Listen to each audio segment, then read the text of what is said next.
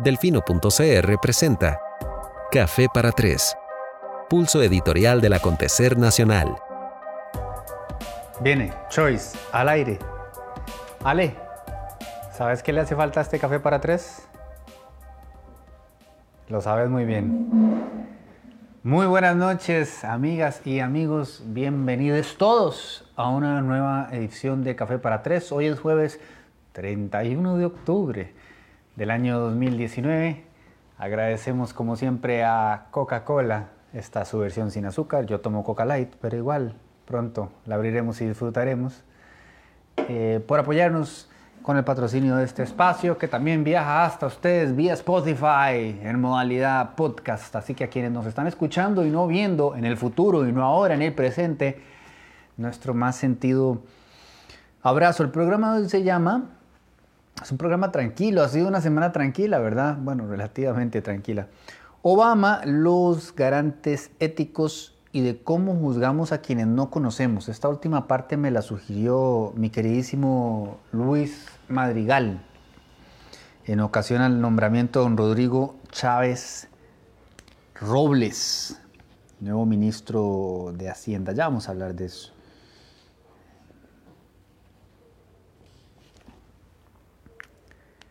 Necesito alguien en los comentarios, ustedes están viendo los comentarios, alguien en los comentarios que me ponga el apellido de doña Margarita. Margarita Bolaños. Nadie me lo ponga, ya me vino. Vino a mí. Eh, vamos a hablar de los garantes éticos y vamos a hablar de, Obama. Em, la interacción en la era digital la forma en que nos relacionamos los unos con los otros, el mundo en el que están creciendo nuestras hijas y nuestros hijos, es un tema que siempre me abruma y apasiona por partes iguales. Eh, me preocupa y me ocupa, particularmente porque muchos de los cambios muy acelerados de los últimos años, décadas y años, lustros por así decirlo, se han dado a una velocidad tal que no tenemos todavía una noción o idea, hola Nadia, eh, de la magnitud, del impacto que puedan llegar a, tener, especialmente en la forma en que, nos relacionamos. Todo aquello que entendíamos como socialización primaria y secundaria, pues funcionó así por muchísimo tiempo. Empezamos eh, conociendo a nuestra familia, a nuestros vecinos, luego la escuela, luego el colegio, etc. Todo esto se ha modificado y también la velocidad a la que recibimos información que antes tenía otros filtros y que iba de alguna u otra manera muy ligada. Si vuelvo a escuchar algo en producción, I'm gonna lose my mind. si hago una interpretación del nuevo Joker de, ay amor, de cómo se llama este muchacho. El nuevo actor del Joker, Joaquín Phoenix. Es más difícil él de imitar que Heath Ledger. Eh, esa información antes la recibíamos con un tamiz eh, más adecuado a la edad. Estoy hablando, por supuesto, hasta el bombardeo de información sexual, por ejemplo, de alguna otra manera. Eh. A los 12 años a uno le ponían la laguna azul en la escuela, para que más o menos entendiera por dónde iba la cosa. todo este cambio vertiginoso y la digitalización a la que están sometidas este, las personas menores de edad la construcción de su persona y de su avatar digital antes de que tengan la madurez suficiente para decidir siquiera si quieren o no estar en Internet. Todo esto siempre, eh, siempre me, me ha llamado mucho la atención. Particularmente porque por trabajar en esto, y haber aprovechado la herramienta digital, Internet, para formar mi propia carrera, pues he visto la evolución del comportamiento de nuestra microsociedad costarricense en estos espacios a lo largo de los últimos, reitero, lustros. Y el efecto que han tenido, por supuesto, las redes sociales en la forma en que nos relacionamos. De modo tal que el momento actual en el que estamos inmersos eh, ciertamente no me parece el más feliz y algunas de las nociones que se están, yo no diría consolidando, porque todo es temporal. Acabo de escuchar el disco en vivo de Café Tacuba donde dice Rubén, todito, todito, todito lo que empieza tiene un final. Yo pienso que habrá un final para esta nueva perspectiva eh, que nos lleva a pensar que el camino más oportuno para construir nuevas relaciones y para eh, gestar el cambio es haciéndonos mierda los unos a los otros. Yo pienso que esto es temporal. Lo que pasa es que sí está muy arraigado en este momento por una razón que he explicado en otros programas antes. Eh, esencial a la naturaleza humana es la necesidad de atención. Quien diga lo contrario miente. Yo me acuerdo un muchacho que era escritor y que eh, tenía un libro dedicado a cagársele a todo el segmento de la sociedad que odiaba este, y entre otras cosas les hacía un call out, que es como llaman a esto, ¿no? El, señalar a alguien que está haciendo algo que nos parece que está mal eso en sí mismo genera el paradigma de que a la vez él estaba procurando atención para sí mismo. Entonces, de una u otra manera, todos estamos intercambiando atención y la necesidad de validación y atención. Entonces, dentro de esta nueva cultura, el cancel culture que llaman, eh, evidentemente recibimos, especialmente las personas jóvenes, como lo señala Obama, más atención con mensajes que vayan ligados a eh, emociones negativas, fuertes, hostiles, que generen reacción. Son más eh, atractivas e interesantes para el común denominador de la gente, de modo tal que reaccionan, hay engagement y Mark Zuckerberg hasta que hace sí. Entonces es más seductor eh, tirar la piedra, tirar el, el, pichazo. Yo recordaba acá en un programa hace un par de semanas, creo que fue Adrián Poveda quien me dio aquella famosa lección de que no siempre que se puede meter un pichazo hay que meter un pichazo. Tiene toda la razón. Ahora pareciera que nos estamos dejando llevar por lo contrario. Siempre que podamos meter un pichazo, incluso cuando no podemos meterlo, igual metámoslo, porque algo va a generar, va a haber algún ruido que nos va a hacer sentirnos a nosotros en ese momento que existimos. Hay todo un tema de educación afectiva y educación emocional fuerte detrás de esto, ¿verdad? Que hay que trabajar. Siempre, es básico, es lo primero que habría que enseñarnos, ¿verdad? La educación afectiva, la educación emocional, eh, el manejo del enojo, todo el mundo tendría que ir a ver a los cinco años aquella película de Pixar. ¿Cómo se llama, muchachos? La de las emociones. Intensamente. ¿Verdad? Como para entender que sí podemos conciliar distintas emociones y que no tenemos que desbocarnos por una ni mal alimentar odio y resentimiento para luego proyectarlo hacia los demás. Eh, Yoda mil veces lo cito, ¿verdad? Cuando explica el ciclo de la violencia de forma, digamos, un poquito más filosófica, pero básicamente termina donde empieza, ¿no? La violencia solo genera violencia y el odio es una carga que de una u otra manera, si dejamos que nos consuma, eh, terminará por dañar a otra persona. Entonces, podríamos deberíamos tener la capacidad de tan siquiera animarnos a abordar esta conversación sin que de plano y de instante, de forma este, súbita e instintiva, se nos descalifique. Pero no se puede.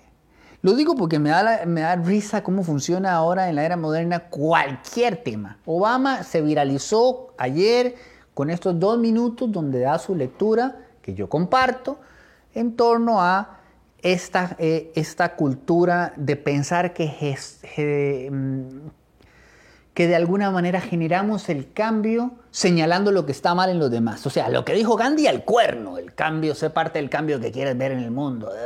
Chapa la mierda, Gandhi. Usted no sabe nada, que de fijo no sabe nada. Si alguien se pone a buscar, le encuentran todos los esqueletos de closet, cancelado Gandhi. Estoy seguro de que eso podría pasar, ¿verdad? Porque si ustedes piensan que esto es un tema de, de pillos comprobados como, como Polanski, no, es que de ahí para abajo usted agarra y va a llegar hasta donde sea. Ya, ya cancelamos a Ellen, o sea, vamos a, es, ¿cuál es el común denominador? Que todos somos seres humanos y que todos tenemos carencias, que todos cometemos errores. Eso es un poco lo que quiso señalar Obama. Pero a lo que iba con mi punto acerca de cómo eh, la era moderna es tan entretenida, es que ya le contestaron, ya alguien se fue a, a The Independent o The Guardian a decirle, no, Obama, yo no necesito que usted me explique a mí, hombre, pero ¿por qué todos se lo toman personal? Si no te sirve, no lo usas y lo dejas ir. Pero no necesariamente tenemos que contradecir todo para probar un punto y enojarnos por todo. Todo, todo es reactivo y desde un lugar como que se alimenta aquí, como del hígado. Cuando si hacemos el esfuerzo por tratar de darle contexto a las cosas, el contexto importa, e importa mucho. Tratemos de ver de dónde viene lo que el hombre sugiere y qué podemos, qué podemos tomar de ahí eh, de beneficio. Si del plan ustedes consideran que nada, porque es necesario seguir señalando todo lo malo de los demás, porque esa es la mejor forma en la que yo soy una mejor persona, pues listo, vale, te casas con ese discurso y seguís adelante. Pero tan siquiera considera la posibilidad de escuchar lo que él está tratando de sugerir. Y, y bueno, en mi caso en particular, pues coincido con él cuando dice, él dice, You should get over that quickly. Deberías superar eso con rapidez. Yo creo que se supera. O se superará con madurez. ¿Ok? Llega un momento donde sentir que el señalar a los demás es el único camino, eh, se va a generar de una u otra manera, esperaría yo, desearía yo una evolución hacia donde uno agarra y hace así. Eh, empieza a ser así y empieza a ver hacia adentro. Y empieza entonces a reconocer en uno mismo sus características inherentes humanas llenas de vicios, llenas de errores, llenas de equivocaciones. Y eso quizás le permita entenderlo en los demás. Evidentemente Obama no está tratando de disculpar a ninguna de las personas cuyas serias, no ya carencias, sino serios delitos, serias ofensas, serias agresiones, por supuesto que hay que, que, hay que visibilizar, porque sí, se pueden generar conversaciones desde esos casos en específico para generar cambio.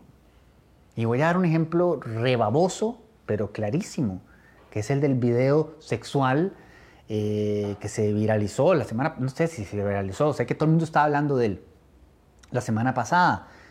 Bueno, despidieron a la persona responsable, que me parece, no sé si voy a meter las patas, pero parece que era funcionario de Teletica, si no rectifico y, corroboro y disculpo, me disculpo, yo disculpo. Este, ahí se creó un, antecedente importante a partir de una discusión importante que se generó y que antes no se estaba teniendo. Ya no se normalizan estas conductas absolutamente inaceptables. No sé qué puede tener en la cabeza alguien que graba eso primero y después que lo difunde. Entonces sí, se dan cuenta cómo el contexto importa. No está diciendo Obama no señalen lo que está mal. No, está diciendo reflexionemos en términos de qué clase de discusión queremos tener y de qué entendimiento tenemos de eso que a menudo hemos abordado en este programa, que es el otro, ¿verdad? Siempre la diferenciación, el otro. Es muy difícil, muy difícil. Es un desafío tremendamente humano, pero yo encuentro mucho coraje y valor en él. Desarrollar la empatía suficiente para entender de dónde viene aquello que me agrede. Incluso cuando uno, y en mi caso es una cuestión jodidísima por mi madre, porque señora muy estructurada, que como ya ustedes harto saben fue quien me formó y quien me puso así los pilares. Y uno de ellos es la justicia. Como mi mamá la justicia es una cosa, pero inflexible. Entonces cuando yo percibo algo que me parece injusto, me cuesta, me cuesta empatizar y entender de dónde viene aquel ataque. Pero si hacemos aquel esfuerzo inclusive con quienes nos han herido. Yo, yo sé y yo entiendo el dolor que sienten muchas personas que han sido de alguna manera violentadas. Eh, no pretendo de ninguna manera ni descalificar esos, ni decirles cómo resolver ese dolor. Sugiero y comparto un poco lo que yo mismo he hecho. A partir de lo que yo viví, que tengo muy claro que no es ni medianamente este, dramático, ni mucho menos, y jamás me he considerado una víctima ni lo consideraré. Pero cuando yo vuelvo a ver atrás y pienso en la cantidad de tipos que me hicieron la vida miserable, a palos, a patadas, a insultos, con agresiones, con todo lo que ustedes se puedan imaginar por mi supuesta condición de homosexual, yo vuelvo a ver con empatía y con compasión, porque lo que yo entiendo, y no desde la condescendencia y mucho menos desde la arrogancia, sino desde un espacio de genuina humildad y de consideración humana básica, es que no tenían los elementos de educación necesarios para comportarse de otra manera y que está bien que tengamos una, una conversación al respecto para que logremos encaminar esa evolución, ¿ok?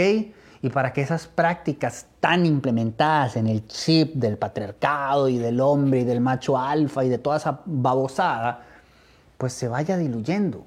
Pero eh, por lo menos en mi caso, no es desde el odio y no es desde el enojo, y no es deseándole mal a ninguna de estas personas, todo lo contrario, mi mayor deseo es que a todos aquellos que se hayan reproducido, ojalá estén inculcándole a sus hijas y hijos otros valores. ¿No? De eso se trata la comunicación, de eso se trata la educación, de eso se trata la conversación y eso es lo que yo pienso, creo, estimo considero que era lo que quería sugerir Obama. Eh, you should get over that quickly. Eh, no, no mejoramos nosotros al señalar lo que está mal con los demás. Mejoramos nosotros al darnos cuenta de lo que está mal con nosotros mismos y tomando las medidas posibles dentro de nuestras capacidades para modificar esos comportamientos, dándonos a nosotros mismos la oportunidad de mejorar y cambiar y dándosela a los demás. Porque el parámetro que se está utilizando para descalificar por completo a otros seres humanos cada vez está más bajo. O sea, hay, digamos que hay una lista aquí en tope, dictador, ok, si esta persona cancela. Y luego lo íbamos bajando, íbamos bajando, bajando, y de repente cualquier persona que se equivoca y que tiene un mal momento no vale un 5. Toda su vida queda reducida a un infortunio, inclusive un accidente, un error. Más ahora que todo está en video grabado y documentado forever, yo no puedo pensar las congojas que van a sufrir las actuales generaciones de adolescentes cuando vean todo lo que está digitalizado de, ellos. Dios guarde, nuestra generación hubiera tenido que sobrellevar eso. Yo veo las fotos del cole y todavía son de aquellas fotos que, que se sacaban con rollo. No existían las cámaras digitales ni siquiera. Viera usted lo que era aquello. Entonces yo pienso que, que es muy loco que estemos tan dispuestos a buscar razones para enojarnos que lleguemos al punto en el que ya alguien sintió que era necesario darle una lección a Obama porque él quiso compartir este, ese punto de vista y por supuesto ya es un pretencioso y arrogante y pretende decirle a la gente como, no, vamos a, a mí vamos a intentar un poquito más que eso, no, vamos a intentar escuchar. Esto sin decir que, que Obama sea ningún santo, él es el primer ejemplo del montón de contradicciones que tenemos como seres humanos y cualquier persona que se sienta a ser presidente de, la, de los Estados Unidos, o sea, márquelo ya con un gran asterisco. Lo que pasa es que evidentemente ante la bestia apocalíptica que tenemos en la actualidad, pues Obama poco menos que parece el Pelé de los presidentes de Estados Unidos. Ciertamente está muy por encima de Trump, eso no hace falta ni explicarlo. Un video muy ameno y simpático se difundió hace tres días acerca de la forma en que comunicaron cada uno de ellos la caída de un líder de una organización terrorista, siendo Osama Bin Laden en el caso de Obama, y este tipo cuyo nombre acabo de olvidar, de la Al-Qaeda, el caso de Trump. Y contrastan las dos conferencias de prensa y es alucinante. Y, pienso yo que el hecho de que tengamos a un bebé, a un bebé, a un niño, tuitero, enojado e inmaduro del presidente de la nación más grande del, del planeta, fiel reflejo de la, de la cultura que estamos creando, donde se premia ese comportamiento, donde, donde es eso, un chiquito, y, perdón, perdón por la expresión, pero un chiquito rinchoso, maleducado, premiado con la presidencia de la República, eh, bueno, de la República de los Estados Unidos. Cuidado con eso, cuidado con los antecedentes que estamos generando y con las conversaciones que no queremos tener porque nos resultan incómodas. Se supone que sean incómodas. Es difícil, es jodido hablar de aquellas afectaciones que tenemos de, crianza y de educación y todo lo que hay que desaprender para tratar de ser en la medida de lo posible una mejor versión de uno mismo y tener ese derecho y hay que defender ese derecho. Todo el mundo tiene derecho a mejorar y a cambiar. Así que nada, eh, espero que no cancelen a Obama mañana porque supongo que ya está a punto de ser el siguiente, la siguiente víctima eh, y vamos a terminar todos cancelados y de pronto, de pronto es lo que como especie nos merecemos. Un saludo a Greta, cuyo traje de Halloween del día de hoy estuvo formidable. Les recomiendo que lo vayan a ver en Twitter. Le bastó con vestirse de sí misma, porque dice que solo con eso ya asusta a todos aquellos que niegan el cambio climático. Esta producción estofándose unas papas fritas que espero sean organo, organo neutro, vegano, artesanal y demás. Como está deliciosa. Coca sin azúcar. Em, bueno, Obama, los garantes éticos, era el segundo tema. Basta ya.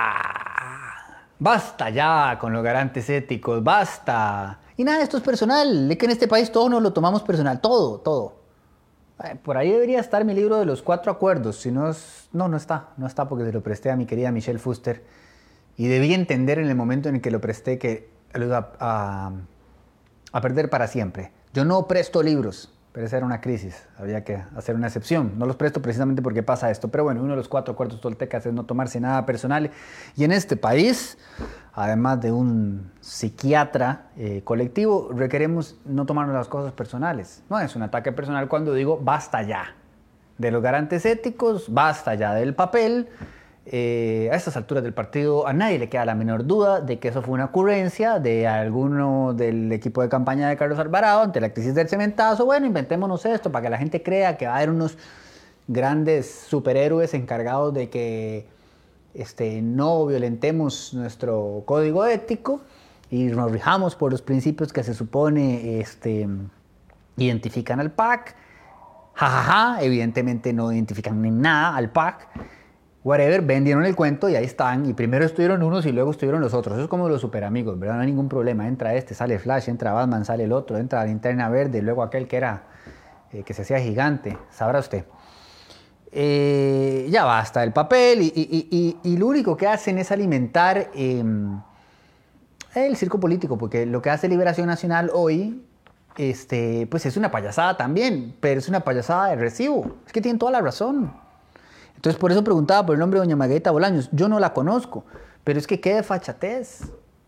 Es decir, lo, mínimo que nos debemos, pienso yo, quienes se supone que estamos en esto, quienes se supone que queremos un mejor país para todos, etcétera, etcétera, etcétera, no un faruscas, como dijo aquel, ¿verdad? O sea, si, Juan Carlos Bolaños va y, se pone arrogante, y si el otro también va y se pone arrogante, pues uno entiende que es, estamos hablando de personas inocentes hasta que se pruebe lo contrario, pero de las cuales se sospecha que hubo actos delictivos. Bueno, y uno se imaginará que se darán el taco de no comportarse a la altura de las circunstancias, más allá de que lo deseable sería que toda persona que va al Congreso y que entiende que está entrando el primer poder de la República, pues tenga cierto nivel de comportamiento. ¿No? Ok. Bueno, digamos que en estos casos hacemos la excepción, pero doña Margarita fue presidenta de un partido político. Y de verdad, solamente el lenguaje físico ya proyectaba repudio y desfachatez y falta de respeto eh, por, el espacio en el que estaba. Ni hablar de que ella decidió no contestar las preguntas. Bueno, se ampara en que hay una investigación penal y demás, pero y tiene el derecho a hacerlo. Pero igualmente podría haber colaborado sin que de ninguna manera aquello complicara lo otro, o haber mostrado otra actitud, otra disposición. No, no fue el caso. Entonces, ya les digo, el reclamo del PLN, oye, este, más, más circo político y tal, pero es del recibo. Tienen razón en pedirle al presidente que, que le pida a ella que renuncie a los garantes éticos. Mi punto es que ¿para qué? O sea, sale ella y entra otro basta con los garantes éticos, basta. Total, nada de lo que dicen es vinculante. Las últimas dos cosas que han dicho Carlos se las ha abanicado. Lo que sigan diciendo cuando se les ocurra decirlo, porque además como es un invento y una ocurrencia, a veces hablan, a veces no, a veces aparecen, a veces tampoco. Basta con los garantes éticos. Esa es mi reflexión en torno a ellos. Y, soy enfático en que considero inapropiado, este, inapropiada la decisión que tomó doña Margarita en la forma en que, en que decidió eh, enfrentar este, este llamado del Congreso. De paso, a esa comisión especialísima para investigar ese tema, ¿verdad? Porque es el PAC, investiguemos. Me parece genial, pero cuando, ah, es restauración, no, ah, restauración son amigos, no investigamos. No, investiguenlos a todos, pillos hay en todo lado. Terminen de entenderlo, terminen de entenderlo. ¿Ok? Entonces, si quieren, si ustedes van a hacer de estas cacerías un tema electoral, eh, están abofeteando al pueblo sean consecuentes y investiguenlos a todos y determinen quiénes han sido los pillos que se han aprovechado del sistema que, como bien dice doña Margarita, está lleno de falencias y hay mucho que mejorar. Entonces, a esa comisión yo le sugiero, de una vez por todas, llamen a Don Otón Solís. Si quieren que alguien les conteste con propiedad, si quieren que alguien les explique exactamente qué pasó, pero así, con pizarra se los puede explicar Don Otón. Llámenlo, no deben dar tanta vuelta. Porque en efecto pasó algo bien grave y en efecto bastante gente tuvo mucho que ver con eso. Lo que pasa es que de nuevo, regresando al tema de mi madre en el editorial pasado, aquí nunca tiene culpa nadie nunca tiene culpa de nada. Y casi siempre lo que decimos es, yo no sé, yo no fui, alguien más, que ni siquiera nos animamos a decir tal, tal sí hizo esto. tener, yo utilizaba la palabra anglo porque me parece que es más, más sólida, no, no encontré una traducción, porque ellos hablan de accountability, o sea, ¿verdad? Eh, se traduce como responsabilidad, pero va más allá de la responsabilidad. Si pusiste la hacha para pedirle la confianza al pueblo, que se me ocurre que tiene que ser como la cosa más vulgar que uno puede hacer, cuando la gente que está en una posición de poder se abusa de quienes no tienen el poder y le dieron su confianza, sea en el clero, sea en la, en la política, sea en cualquier estructura, es lo más nefasto que existe. Y nunca, nunca, nunca, nunca hay consecuencias para esta gente. Pero bueno, sin ir muy lejos, esto pasó en el 2010 y estamos en el 2019 y, y todavía no está ni claro quién hizo qué, cuánta plata va a tener que pagar el PAC, porque primero era que no, no, vamos a asumir, somos el PAC, vamos a pagar, y luego, no, pero no vamos a pagar tanto, varas que vamos a pagar tanto, no, no, apelemos, y va para allá, y va para acá, y va para acá, y vuelve y regresa, y nunca pasa nada acá, nunca pasa nada. Entonces, eh, señor diputado de la comisión, movamos esto, llamen a Otón Solís y, pongámoslo a caminar, por favor. Y lo último, sugerencia de, don Luis Madrigal, de mi querido, que decía de cómo juzgamos a quien no conocemos. Y ya en automático alguien está juzgando a Luis y pensando que por sugerir esto probablemente está defendiendo al nuevo ministro de Hacienda. Es instintivo esta cosa humana de inmediatamente tener una opinión de todo, incluso de lo que no conocemos, y del prójimo. Eh, y no, es que la única opinión que podemos tener la mayoría de nosotros cristianos promedio que no sabemos quién es este señor es ninguna, porque no lo conocemos, nada sabemos de él. Nos pasan una hoja técnica ahí, un currículum, caramba, ahí parece que conoce su, su materia, sí, ha trabajado acá, ha trabajado allá, tiene tales y tales estudios, listo. Bueno, y a esperar.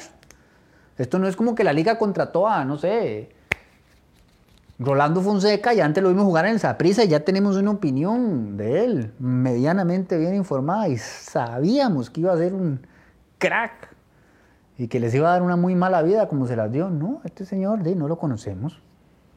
Como decía Sebastián, es un operador técnico, además ni siquiera es una figura política nacional de la cual tengamos alguna referencia. Entonces dejémoslo trabajar y luego pues ya un poquito más de criterio podemos opinar. Vaya usted dígale eso a don Albino, que acá nos hizo llegar un mensaje. Nuevo ministro de Hacienda continuará la vieja política fiscal que nos lleva al despeñadero. No se los voy a leer porque son como 67 párrafos, es una cosa muy, muy visceral, ¿verdad? Y muy emocional, pero, pero es brutal. Es toda una tesis acerca de un carajo al que Don Albino no conoce. Y a mí me parece significativo e interesante que esta noche, como bien lo pueden ver eh, en el Twitter del periodista Cristian Cambronero, hay un evento organizado por Albino y compañía en el que hay varias, este, varios distinguidos ciudadanos invitados y uno de ellos es José Miguel Uf, Villalobos es, ahí me corrigen en los comentarios si me equivoco. Este, este caballero que es abogado, eh, que se especializa, me parece, sobre todo en, el área penal, eh, bueno, es uno de los invitados.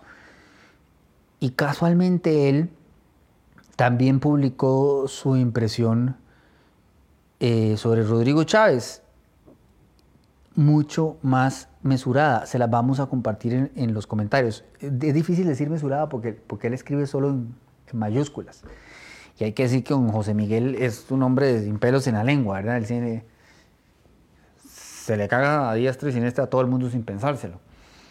Eh, pero casualmente él, que es como ahí, como, cercano, digamos, a, a, la perspectiva albinesca de las cosas, bueno, y resulta que conoce a este señor y que entonces dice, bueno, ok, tengo mis razones para, tener, para ser escéptico, pero reconozco todo esto.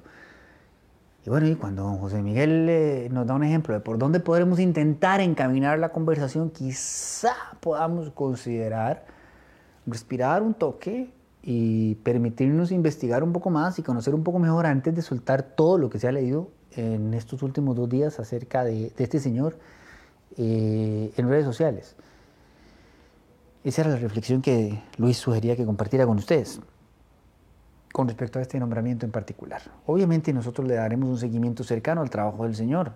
y reportaremos todo lo que sea pertinente reportar. Pero en este momento no tenemos ninguna opinión ni ningún criterio. ¿Cómo la va a tener uno si no lo conoce? Ahora tenemos que tener opinión de todo. Más fácil y más eh, apropiado es opinar lo menos. Porque de, lo, de lo más, uno prácticamente no sabe nada. Entonces, ojalá opinar cuando más o menos tiene una idea de qué está hablando. Por último, eh, anunciarles que voy a inaugurar una nueva sección en, Café para Tres, que se llama el artículo de la semana.